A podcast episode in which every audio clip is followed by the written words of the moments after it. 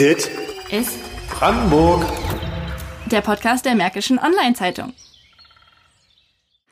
Hallo Brandenburg und willkommen zu einer neuen Folge von Dit ist Brandenburg. Kaum ist der BER fertig und die ersten Flugzeuge starten und landen, gibt es das nächste Thema in der gleichen Ecke des wunderschönen Bundeslandes Brandenburg, das die ganze Region bewegt, für viele Emotionen sorgt, Diskussionen hervorruft und deswegen wollen wir uns heute mal dem Thema Tesla widmen. Vor gut einem Jahr kündigte Elon Musk nämlich an, dass am Stadtrand von Berlin die Gigafactory Berlin gebaut werden soll. Und auch wenn das Ding in Brandenburg steht, ist eben für viele auf der anderen Seite des Teiches das genau das gleiche wie Berlin. Ähm, deswegen Gigafactory Berlin. Lukas, was war denn dein Gedanke, als du davon gehört hast? Ja, hi erstmal. Ähm, ich war ziemlich erstaunt, als ich das gehört hatte, weil ich dachte, das ist so eine ganz normale Ankündigung wie von allen großen US-Unternehmen, so, ja, wir wollen da was bauen und dann wird frühestens 2030 oder so angefangen und dann gucken wir mal, wie es läuft. Und dass es jetzt so schnell geht, hat mich echt erstaunt. Ich war aber dann auch, nachdem ich mich jetzt mit dem Thema viel auseinandergesetzt habe, krass erstaunt, wie viele Probleme das eigentlich hervorruft, obwohl man ja meinen sollte, dass Tesla so mit Elektroautos und so und auf nachhaltige Fortbewegungsmittel setzt, da eigentlich nur Positives für die Region bringen könnte, was ja aber nicht der Fall ist, wo wir ja nachher auch noch ein bisschen was zu hören werden. Genau, wie du gerade schon gesagt hast, es gibt ja nicht nur Fans des Projekts. Und deswegen haben wir uns überlegt, dass wir heute mal die unterschiedlichen Perspektiven aufzeigen ähm, und haben dazu auch Gäste, die wir gleich dazuschalten werden und mit denen wir ein bisschen über das Thema diskutieren wollen. Genau, aber vorher können wir ja mal kurz zusammenfassen, was genau eigentlich passiert ist. Also, wenn wir mal so sagen, dann ist Tesla eigentlich das komplette Gegenteil zum BER. Alles, was dort auf diesem Gelände in Grünheide passiert, geschieht in einem unfassbaren Tempo. Im November 2019 gab es die erste Ankündigung von Elon Musk, dass gebaut werden soll. Schon im kommenden Sommer ähm, sollen dann die ersten Autos vom Band laufen und seitdem wird aktuell immer im Eilverfahren genehmigt und Tesla begann einfach mal mit den ersten Bauarbeiten, bevor eine Genehmigung vorlag. Und seitdem wird einfach immer weiter gebaut, auf eigenes Risiko mit gewissen Teilzulassungen. Und ob das alles so ganz rechtens ist, steht ja auch immer noch ziemlich in Frage. Genau, wie du gesagt hast. Also es ist halt schon alles sehr risikoreich, weil mittlerweile stehen ja auch schon die ersten Gebäude da. Aber um nochmal hinzuzufügen, also Ende letzten Jahres wurden auf dem ganzen Gelände noch äh, alte Kampfmittel entschärft. Also tatsächlich wurden Weltkriegsbomben gesprengt. Ähm, es gab dann auch ein Hin und Her mit Gerichten und Eilanträgen und so weiter. Im März folgte dann ein Urteil, das zum Beispiel einen zwischenzeitlichen Rodungsstopp beendete, weil für die Fabrik relativ viele Bäume äh, gefällt werden mussten. Im April wurde dann auch der letzte Baum gefällt, der gefällt werden sollte. Und im Juni gab es eine weitere Genehmigung für einen vorzeitigen Baubeginn.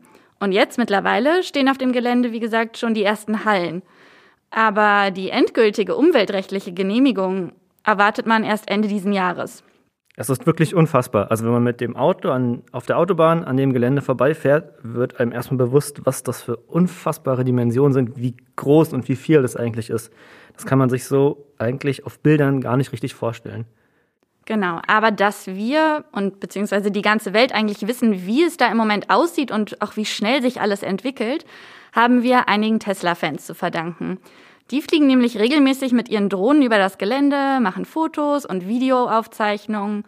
Und warum das so ist und wie sie dazu gekommen sind, das hören wir jetzt.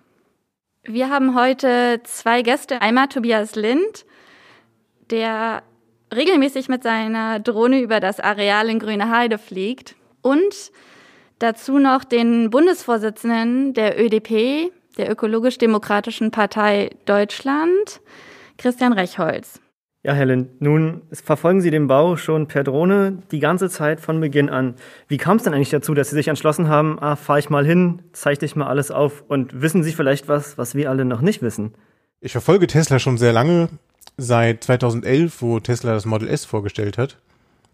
Und äh, war anfangs noch sehr skeptisch und wollte mir mal angucken, wie funktioniert das überhaupt? Äh, kann so ein kleines, junges Unternehmen überhaupt äh, Autos produzieren und dann halt Elektroautos? Und ähm, so habe ich das immer weiter verfolgt und habe dann auch die, ähm, die Videos aus China gesehen, wo dort die Fabriken, die Fabrik gebaut wurde. Und so bin ich dazu gekommen, das auch hier zu machen. Und ähm, ob ich jetzt wirklich mehr Einblick habe, natürlich bekommt man aus der Luft einen guten Einblick ähm, in die Fabrik, aber ob ich dadurch jetzt mehr weiß als andere, natürlich weiß ich immer, was gerade der aktuelle Stand ist. Aber ja, wenn das Ihre Zuschauer auch interessiert, kann man das äh, entsprechend auch auf YouTube sehen, wo ich meine Videos dann entsprechend auch hochstelle. Was war denn Ihr erster Gedanke, Herr Lind, als Sie hörten, dass Grünheide der neue Standort wird? Sehen Sie da besondere Chancen äh, für die Region in der Fabrik? Für die Region, natürlich ist die Region jetzt hier nicht gerade die industriell stärkste Region, von daher sehe ich da durchaus Chancen, dass da auch ähm, entsprechende Arbeitsplätze geschaffen werden, die es hier in der Region jetzt so noch nicht gibt. Ähm, und auf der anderen Seite sehe ich auch viele Chancen, was den äh, Infrastrukturausbau hier betrifft. Ich habe selber kein Auto. Ich sehe, dass ähm, der ÖPNV hier sehr schlecht funktioniert und ich denke, dass da auch ähm, sehr viel passieren wird in der Zukunft. Natürlich sind jetzt nicht alle begeistert von dem Neubau an der Berliner Stadtgrenze. Im Anhörungsverfahren wurden vor kurzem mehr als 400 Einwände gehört. Und deswegen kommt nun die nächste Frage an Herrn Rechholz. Äh, sollte eine ökologisch-politische Partei nicht Luftsprünge machen, wenn sich ein E-Autobauer in Brandenburg ansiedelt? Sollte man meinen, ne? aber äh, so ist es nicht. Äh, ich kann ja äh, von Herrn Lind das, das Interesse und die Faszination verstehen für technologische Entwicklungen und auch der Herr Musk ist ein interessanter Mensch, ein, ein genialer Geschäftsmann und so weiter. Aber äh, Deutschland ist nicht China. Und ich erkenne beim Herrn Musk wenig Verständnis für äh, unseren Rechtsstaat, für Gesetze, für Umweltrecht etc. pp. Äh, er, er möchte am liebsten, dass wir da einen Großteil davon einfach sein lassen. So geht's aber nicht. Und ähm, die E-Mobilität selbst ist, das unterscheidet uns auch vielleicht ein bisschen von den Grünen, ist nicht das Allheilmittel. Das kann ein Mosaikstein sein, aber das alleine wird uns nicht retten. Zusätzlich, abgesehen davon, wo der ganze Strom herkommen soll, zusätzlich auch diese Batterieproblematik, die dann gerade in äh, Südamerika riesige Probleme, Umweltprobleme schafft, für die indigene Bevölkerung Probleme schafft. Aber darum geht's jetzt hier in erster Linie gar nicht, sondern es geht um die Umweltsauerei hier vor Ort, die passiert. Mit den Waldrodungen, mit den Tiertötungen, mit Bauen ohne Genehmigung. Das ist ein Skandal.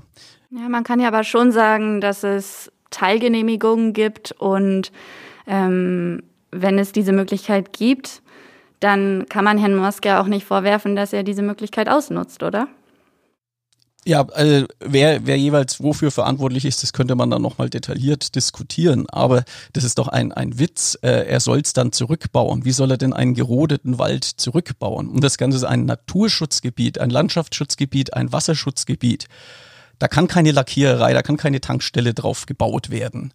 Also äh, äh da, da fehlt doch jeglicher Menschenverstand ähm, waren denn, nachdem Sie erfahren haben, okay, die Gigafactory oder die Ankündigung kam und die Entscheidung kam, Ihre ersten Gedanken auch, okay, da kommt jetzt viel Arbeit auf uns zu? Ähm, nee, mein erster Gedanke war, glaube ich, wenn ich mich recht erinnere, ah, interessant, ja, äh, ein bisschen auch, naja, äh, deutsche Autoindustrie selber schuld, äh, wenn ihr da nicht in diese Richtung denkt. Und äh, auch für Brandenburg, äh, ja, strukturschwache Region, äh, könnte das interessant sein. Aber als ich mich näher mit dem Standort beschäftigt habe, da habe ich gedacht, ja, Wahnsinn. Und wenn man sieht, wie das da durchgepeitscht wird, das kann man so nicht lassen. Und äh, es gäbe ja andere Standorte vielleicht, wo das angebracht wäre.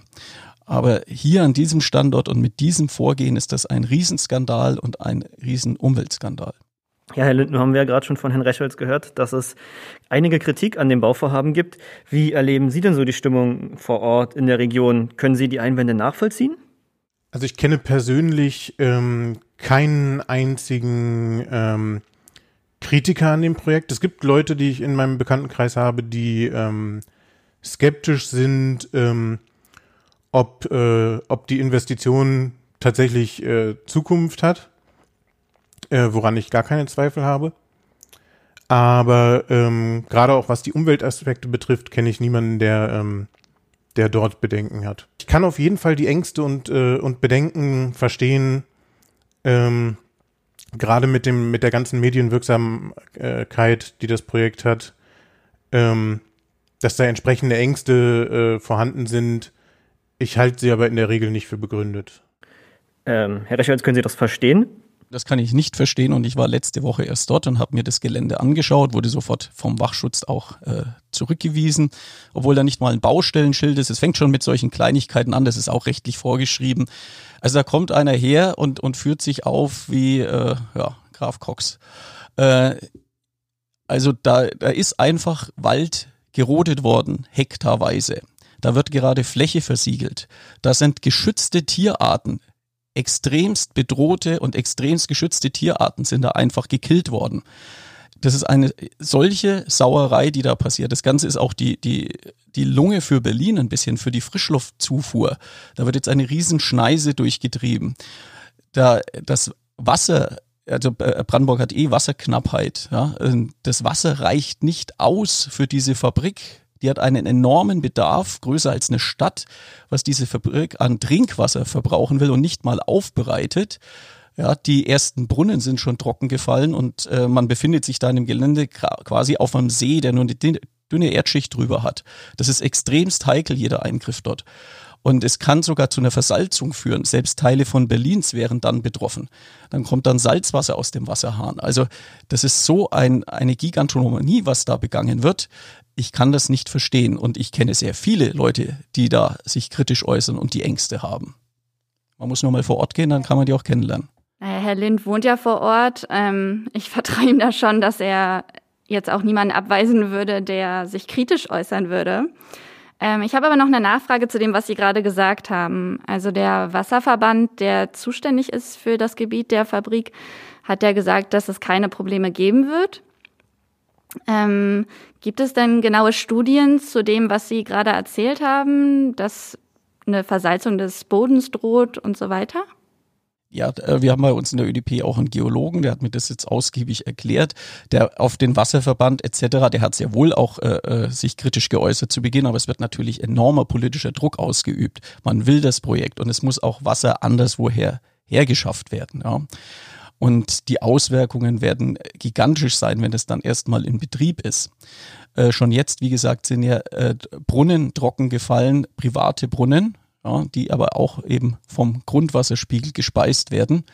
Und äh, das ist ganz zu schweigen von, dass da das Löcknitztal, ja, ein Naturschutzgebiet in direkter Nähe dran vorbeiführt. Also das sind, ich weiß gar nicht, wo man anfangen soll, das sind so viele Sauereien, die da passieren. Ich, ich kann es nicht verstehen, warum die Politik das mit aller Gewalt durchsetzt. Es sind tatsächlich auch, ich, ich muss mal ein bisschen drauf eingehen, es sind tatsächlich auch viele Sachen dabei, die Sie sagen, die auch so nicht stimmen. Fangen wir beim Baustellenschild an. Selbstverständlich hängt an der Haupteinfahrt vorne ein Baustellenschild dran. Nein, das ist kein zulässiges, rechtlich zulässiges Baustellenschild. Da fehlt der Bauherr, da fehlt der, der Architekt, da fehlt das ausführende Unternehmen. Die stehen da alle drauf. Da steht halt einfach drauf, hier wird gebaut. Das ist kein Baustellenschild. Nee, da steht Baustellenschild drauf. Das wurde ausgestellt vom Landesamt für Umwelt und da steht sowohl Bauherr als auch ähm, der Planer und die ausführenden Unternehmen drauf. Vielleicht haben sie in der letzten Woche, wo ich nicht mehr da war, jetzt eins aufgestellt. Das mag sein. es war die ganze Zeit eins da. Es wurde auch immer wieder Neues aufgehängt, wenn es eine neue Genehmigung gab. Und gehen wir auch weiter, was den Wasserverbrauch betrifft. Ähm, die 1,49 oder 1,45 Millionen äh, Kubikmeter pro Jahr sind ja lange nicht so viel, wie ähm, tatsächlich in der Region zur Verfügung stehen würde, wenn Sie zum Beispiel die ähm, die das Bebauungsplanverfahren verfolgt haben, werden Sie mitgekriegt haben, dass äh, in der Region äh, mittelfristig zur Verfügung stehen äh, über, 15, über 15 Millionen Kubikmeter jährlich und noch weitere 7 Millionen können langfristig beschafft werden. Also da diese 1,4 Millionen Kubikmeter pro Jahr als wahnsinnig hohen Verbrauch, der auf keinen Fall aufzutreiben ist, darzustellen, finde ich doch ein bisschen unverhältnismäßig. Man musste jetzt schon auf Eisenhüttenstadt zurückgreifen weil das Wasser nicht ausreicht. Herr Lind, möchten Sie dazu noch was sagen? Äh, ja, selbstverständlich sind jetzt mit den neuen Genehmigungen, die der Wasserverband bekommen hat, auch äh, neue Brunnenbauten ähm, entsprechend vorgesehen. Natürlich kann man nicht einfach hier in den vorhandenen äh, Wasserfassungen einfach mehr abpumpen. Dann würde nämlich genau das äh, eintreten, was ja die ÖDP auch kritisiert. Dann könnte es theoretisch zu einer Grundwasserabsenkung bekommen. Und das wollen wir natürlich alle nicht. Und ähm, so wie es aktuell geplant ist, ist es sogar davon auszugehen, dass eher eine erhöhte Grundwasserneubildung und damit ein erhöhter Wasserstand da ist, weswegen auch die ganze Versalzungsgeschichte an den Haaren herbeigezogen ist, denn die würde nur passieren können, wenn eben der Wasserdruck oberhalb äh, abnimmt und entsprechend dann ähm, Wasser von unten angezogen werden könnte, was eventuell versalzt sein könnte. Der nimmt ab, wenn ich mehr und Wasser entnehme. Das ist doch ganz klar, dass dann der Wasserdruck Also abnimmt. Sie haben doch gerade selber gesagt, dass es nicht hier entnommen wird. Aber reden wir mal darüber, dass es ein Wasserschutzgebiet ist. In einem Wasserschutzgebiet darf ich so gut wie gar nichts machen. Ja? Da fehlen übrigens auch die Schilder, dass das ein Wasserschutzgebiet ist. Und dann soll da eine Lackiererei äh, draufgestellt werden. Ich habe gesehen, es gibt keine Überlaufkanten auf der jetzigen Baustelle. Da stehen überall Fahrzeuge, es tropft drunter, alles Mögliche. Das ist ein Wasserschutzgebiet, da ist Trinkwasser drunter. Da sind wir sonst mega streng und da wird weggeschaut. Warum? Die Schilder für ein Wasserschutzgebiet stehen natürlich nicht in der Zone 3, die das ja hier ist. Die sind ja eher für Zone 2 und 1 vorgesehen. Und dazu kommt noch, die sagen, ähm, es gäbe keine Überlaufkanten. Selbstverständlich gibt's die. Da, da sind die Straßen asphaltiert und dort gibt's Ab Abflüsse.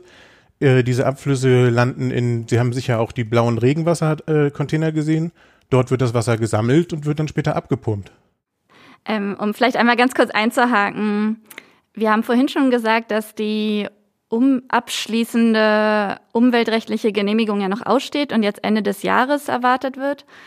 Ähm, was, wie erwarten Sie das?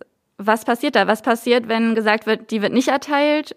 Und was passiert, wenn gesagt wird, die wird erteilt? Da würde mich mal von Herrn Lind interessieren, ja, was, was macht Herr Musk, wenn die nicht erteilt wird? Wie sieht denn der Rückbau bitte aus? Herr Musk selber wird natürlich nichts machen. Der Rückbau ist natürlich in den entsprechenden vorläufigen Genehmigungen entsprechend erklärt worden. Es wird natürlich weiterhin äh, der restliche Wald, der jetzt auch aufgeforstet werden muss, aufgeforstet und zusätzlich auch dass die Fläche, die dort äh, gerade äh, bebaut wird. Wir sind uns aber schon einig darüber, dass Bäume Jahrzehnte brauchen, bis sie diese Höhe erreicht haben.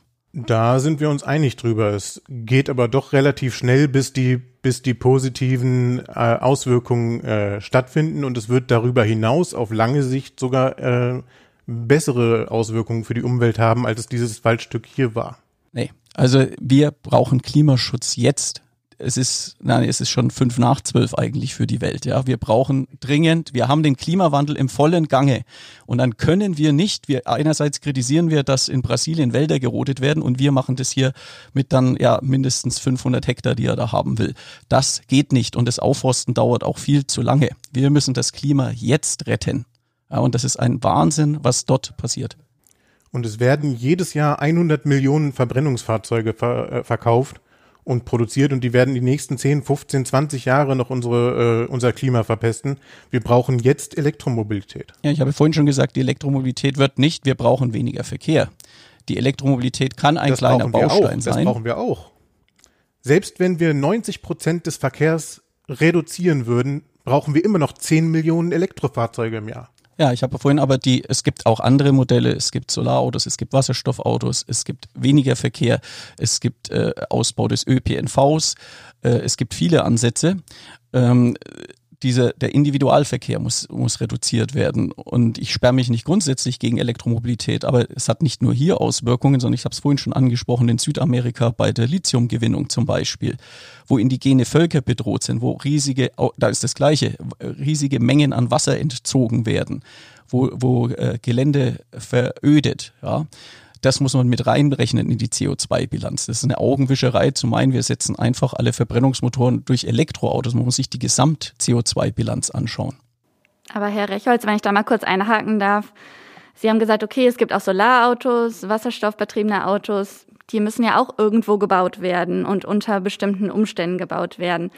Gibt es denn eine absolut perfekte Bausituation? Ähm, muss man nicht einfach irgendwo Einschnitte akzeptieren? Natürlich ist es so, dass äh, es ist alles eine Abwägungsfrage. Ähm, es gibt aber schon bestehende Autofabriken, gerade in Deutschland. Ja, man könnte diese auch umrüsten. Und auch in, in Brandenburg hätte es bestimmt geeignetere Flächen gegeben als diese. Und äh, das ist der Hauptkritikpunkt. Dann kann man nicht in ein Naturschutzgebiet gehen, man kann nicht äh, hunderte Hektar Wald roden, man kann nicht extremst geschützte Tierarten killen und, und Trinkwasser äh, gefährden. ich muss mal dazu sagen, dass es kein Naturschutzgebiet ist, in dem der Wald gerodet wird. Doch, es ist ein Landschaftsschutzgebiet zumindest und nebendran ist, ist die Löcknitz. Es ist auch kein äh, Landschaftsschutzgebiet. Der, der, der Abstand zur Löcknitz ist äh, vorgeschrieben, wird nicht eingehalten. Äh, das ist ein Natura 2000 Gebiet ähm, von der EU geschützt. Das Löcknitztal, was auf der anderen Seite der Bahnstrecke liegt, äh, ein Stück entfernt zwischen der Siedlung Grünheide und der Bahnstrecke, das ist tatsächlich äh, Naturschutzgebiet, das ist richtig. Ja, und dieses ist extrem bedroht durch diese Fabrik, weil auch der Abstand nicht eingehalten wird, der gesetzlich vorgeschrieben ist. Ja, Herr Rechholz, nun sieht es aber ja trotzdem so aus bisher, als würde das Werk gebaut werden. Ähm, demzufolge wird es ja wahrscheinlich. Es wird gebaut. Es, es, wird gebaut. Das ist doch der Skandal. Das kennt man aus, aus manchen äh, anderen Ländern auch. Man baut ohne Baugenehmigung erstmal sein Einfamilienhaus hin, in der Hoffnung, das wird dann schon nicht abgerissen. Und das geht so in einem Rechtsstaat nicht. Das können wir uns nicht erlauben. Er kann nicht einfach dahin bauen und dann hoffen, jetzt habe ich mal Fakten geschaffen und dann werden sie das irgendwie schon mit Augen zudrücken durchwinken. Und das ist. Äh, Wenn wir uns an den Rechtsstaat halten, dann müssen wir uns auch an den Paragraph 8a des Bundesemissionsschutzgesetzes halten. Und der sieht vor, dass das äh, Landesamt für Umwelt dazu angehalten ist, wenn die entsprechenden Voraussetzungen vorliegen, eine vorläufige Zulassung zum Beginn zu erteilen. Ja, dieses Gesetz halte ich auch für einen Skandal in dem Punkt. Also sind Sie nicht Freund des Rechtsstaates, dass man sich an die Gesetze hält? Nee, das sind doch etliche Dinge, die trotzdem nicht äh, beachtet werden. Ja? Na, Sie als EDP haben ja eine Position formuliert, in der tatsächlich steht, dass es so aussieht, als ob die Fabrik gebaut wird und die Produktion im kommenden Jahr losgeht. Und für diesen Fall fordern Sie, dass das Werk ökologischer werden muss. Wie genau könnte das denn passieren? Ein Beispiel wäre äh, etwa die Wasseraufbereitung, statt ständig neues Wasser zu entnehmen, das Wasser aufzubereiten selbst. Ja, das kostet natürlich Geld und da hat Herr Mast kein Interesse dran. Es gibt ja eine Wasseraufbereitungsanlage, die auf dem Gelände geplant ist.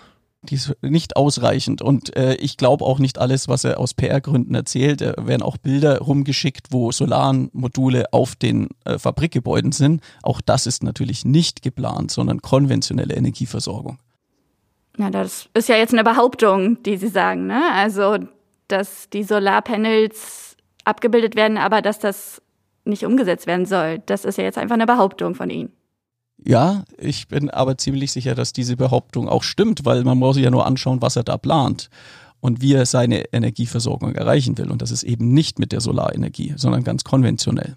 Und die Wasseraufbereitungsanlage, natürlich ist es kein vollständiges Klärwerk und das liegt halt auch daran, dass es ein Wasserschutzgebiet ist und nicht ein Klärwerk auf Ach, dem jetzt Gebiet. ist es plötzlich ein Wasserschutzgebiet, ja. Jetzt, natürlich ist es ein Wasserschutzgebiet.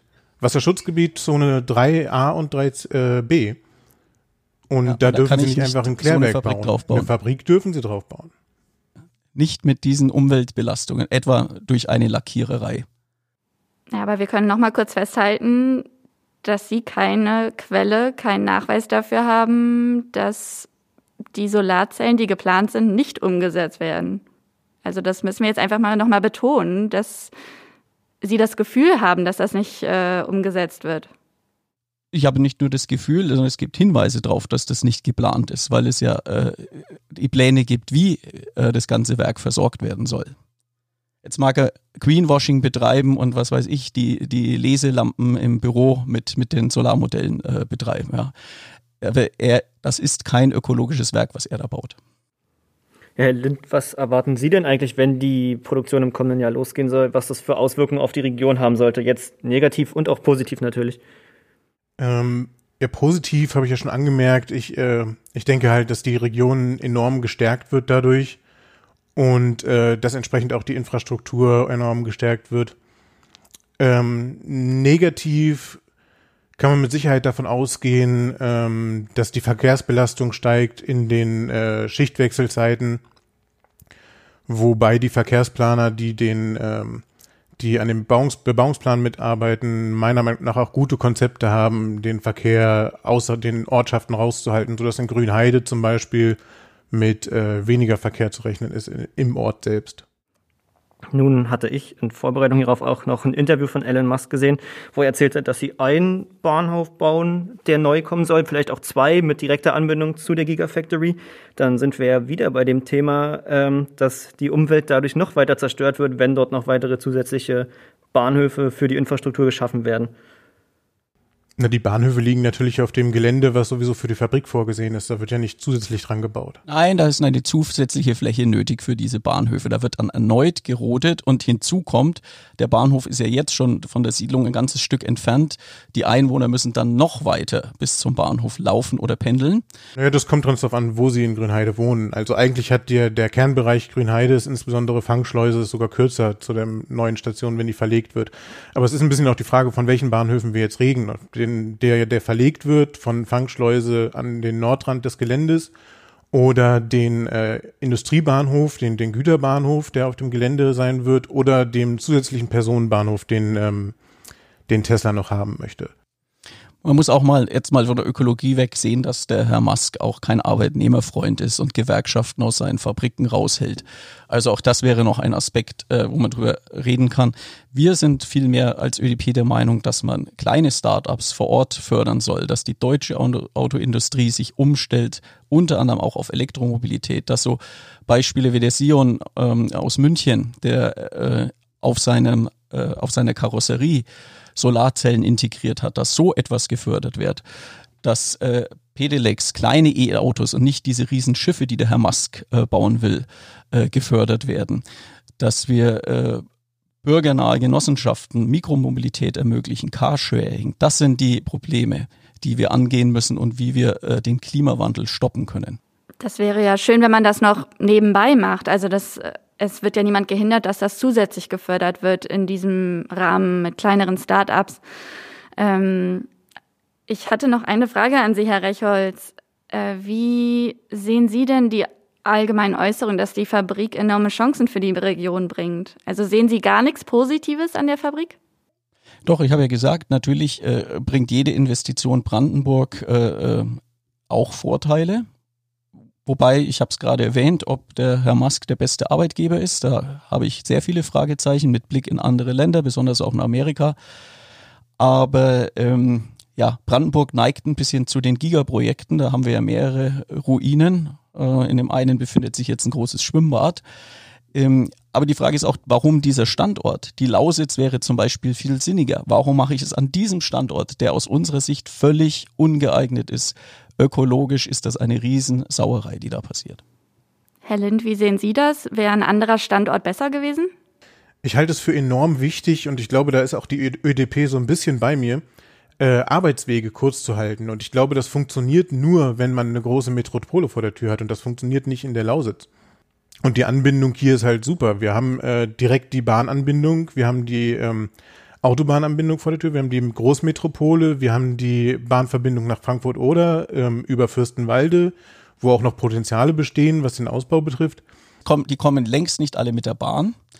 Äh, da, der Verkehr wird extremst zunehmen. Ja, mindestens 1000 LKWs am Tag plus die ganzen Pendler und da kommen, wie gesagt, nicht alle mit der Bahn. Die Straßen werden massiv ausgebaut werden. Äh, und ich habe gesagt, diese äh, Lunge für Berlin ist zerstört. Ja, das sind enorme Auswirkungen. Herr Lind, glauben Sie denn, dass wirklich das Tesla-Werk so ausstrahlende Wirkung auf andere weite Teile Brandenburgs haben wird, also bis nach Frankfurt oder auch? Ähm, bis nach Frankfurt oder auch, ja, wobei ich nicht glaube, dass da die Auswirkung so groß ist. Ich glaube tatsächlich, dass die meisten Arbeitskräfte aus Berlin kommen werden.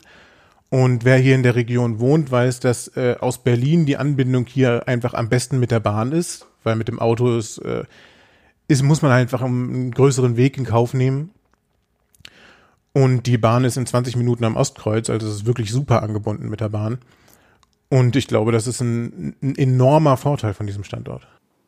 Also Sie glauben schon, dass ein Großteil der Arbeitskräfte aus Deutschland kommen wird?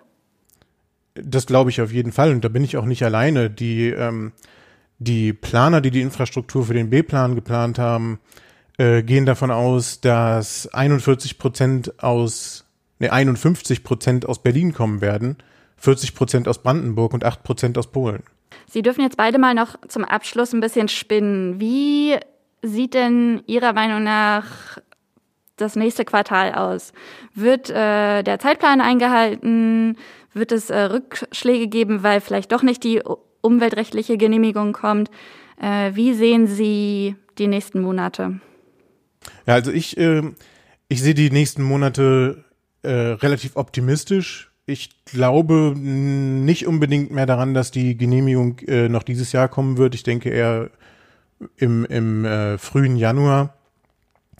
Aber ich glaube nicht, dass es weitere Rückschläge gibt. Im Moment ähm, arbeitet das LFU ja an den Genehmigungen für die weitere Rodung und die, ähm, die Installation der Anlagen in der Lackiererei.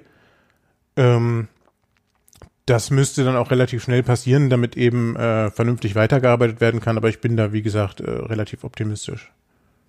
Ja, also ähm, ich denke auch, dieses Jahr kommt die Genehmigung nicht. Ich würde mir sehr wünschen, meine Hoffnung ist gering, ich würde mir sehr wünschen, dass sie gar nicht kommt.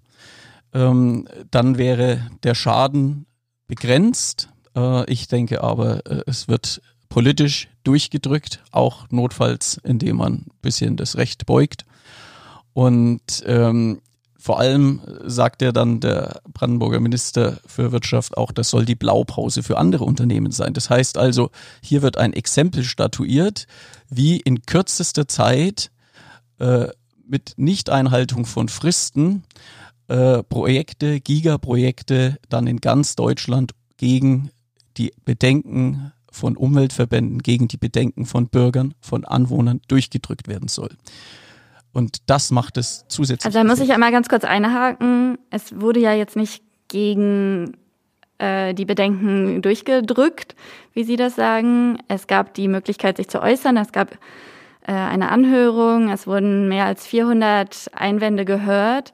Also ich glaube schon, dass nee, das man sagen kann, ja dass Zeit. wir in Deutschland eine andere Situation haben als in anderen Ländern, wo einfach gemacht wird und ja, okay, Leute umgesiedelt so werden. Wie in China. Hier gibt es die Möglichkeit, äh, dass man hier Einwände anbringen darf. Die werden gehört in einem Marathon an äh, Stunden. Ähm, also ich finde schon, dass man das anerkennen kann. Also ich finde das Verfahren teilweise eben nicht transparent. Ich finde oder kriege mit, dass sehr viel Druck auch auf die Umweltverbände ausgeübt wird, also Verfahren nicht weiter zu verfolgen. Und äh, ja, wir haben es ja vorhin schon gehabt, es werden einfach Fakten geschaffen es, äh, und da wird, da wird auch Recht gebrochen, wenn Tiere dort einfach getötet werden, die von der EU extremst geschützt sind. Ja? Oder wenn da Bomben auf, dem, auf einem Trinkwasserschutzgebiet gesprengt werden. Natürlich, es ist nachträglich die Erlaubnis dafür gekommen. Was ist denn das für, was ist denn das für ein Verfahren? Ne? Nachträglich kommt die Erlaubnis, ihr habt die töten dürfen. Ja, es wird ja jetzt aktuell schon wieder eingezäunt und jetzt soll die nächste Rodung stattfinden. Aber das stimmt ja auch gar nicht. Die werden doch nicht, die geschützten Tiere wurden doch nicht einfach getötet. Das ist doch Quatsch. Es gibt natürlich dieses Tötungsverbot, aber das betrifft doch nicht die, ähm, die geschützten Tierarten. Die geschützten Tierarten wurden doch vorher umgesiedelt. Ja, das stimmt eben nicht.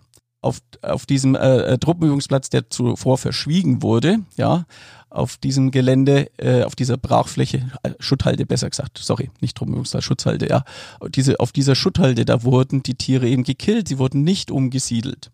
Selbst heute finden, findet man dort noch einzelne dieser geschützten Tiere. Wenn die umgesiedelt worden wären, würde man die da nicht finden. Und es gab eine nachträgliche Tötungsgenehmigung. Und wenn ich, eine, wenn ich Munitionsreste auf dem Gelände sprenge, dann überleben das die Tiere auch nicht unbedingt. Das kommt noch hinzu. Also dazu muss ich mal kurz sagen, dass die, ähm, die Munitionsreste waren natürlich ein Sonderfall. Darf ich nie auf einem Wasserschutzgebiet sprengen. Darf ich nie machen. Wurde dort aber gemacht. Na, laut Landesregierung äh, oder, oder äh, also laut, laut Land auf jeden Fall äh, sind sie dazu verpflichtet gewesen, das schnellstmöglich zu machen äh, und hatten gar keine andere Wahl. Weil es gesetzlich so vorgesehen ist. Wo wir wieder beim Thema zum Rechtsstaat sind, äh, über den wir, glaube ich, alle sehr froh sein können, dass es ihn gibt. Wir wollen die Diskussion natürlich am Leben lassen, aber auch nicht ausufern lassen. Ähm, deswegen würde ich einfach noch mal kurz gerne sagen, danke, dass Sie beide sehr friedlich und respektvoll miteinander diskutiert haben. Ähm, ich glaube, unsere Zuhörerinnen und Zuhörer ähm, haben so die Möglichkeit bekommen, dass sie sich beide Seiten gut anhören können, äh, sich ihre eigene Meinung bilden können, gute Einblicke in die jeweiligen Positionen bekommen haben. Ähm, ich würde Ihnen deswegen nochmal sehr gerne danken, dass Sie heute dabei waren im Podcast und ähm, hoffe, dass wir eine Lösung für die Fabrik, äh, die alle irgendwie zufriedenstellt, finden werden. Äh, wir werden es ja alle jeden Tag weiter mitverfolgen können, wie es läuft. Ähm, und ich, wir hoffen natürlich auch, dass dieser Podcast ein bisschen dazu beigetragen hat, dass man vielleicht auch die andere Seite, Argumente der anderen Seite nachvollziehen können. Ja, dann vielen Dank an unsere Gäste für die angeregte Diskussion. Hoffentlich konnten wir unseren Zuhörerinnen und Zuhörern das Thema Tesla in Brandenburg jetzt etwas näher bringen und verschiedene Kritikpunkte aufzeigen. Wir werden das Thema Tesla natürlich weiter in der Mods-Berichterstattung und auch hier im Podcast verfolgen. Ihr könnt euch also auf alle Fälle auf weitere Folgen zum Thema freuen und äh, uns auch vielleicht mal Ideen schicken, was wir noch beleuchten sollen oder was euch vielleicht noch am Thema Tesla interessiert. Einfach per Mail an podcast.mods.de oder bei Twitter unter Dit Brandenburg. Und ja, dann sagen wir einfach Tschüss und bis zum nächsten Mal. Tschüss. Dit ist Brandenburg. Der Podcast der Märkischen Online-Zeitung.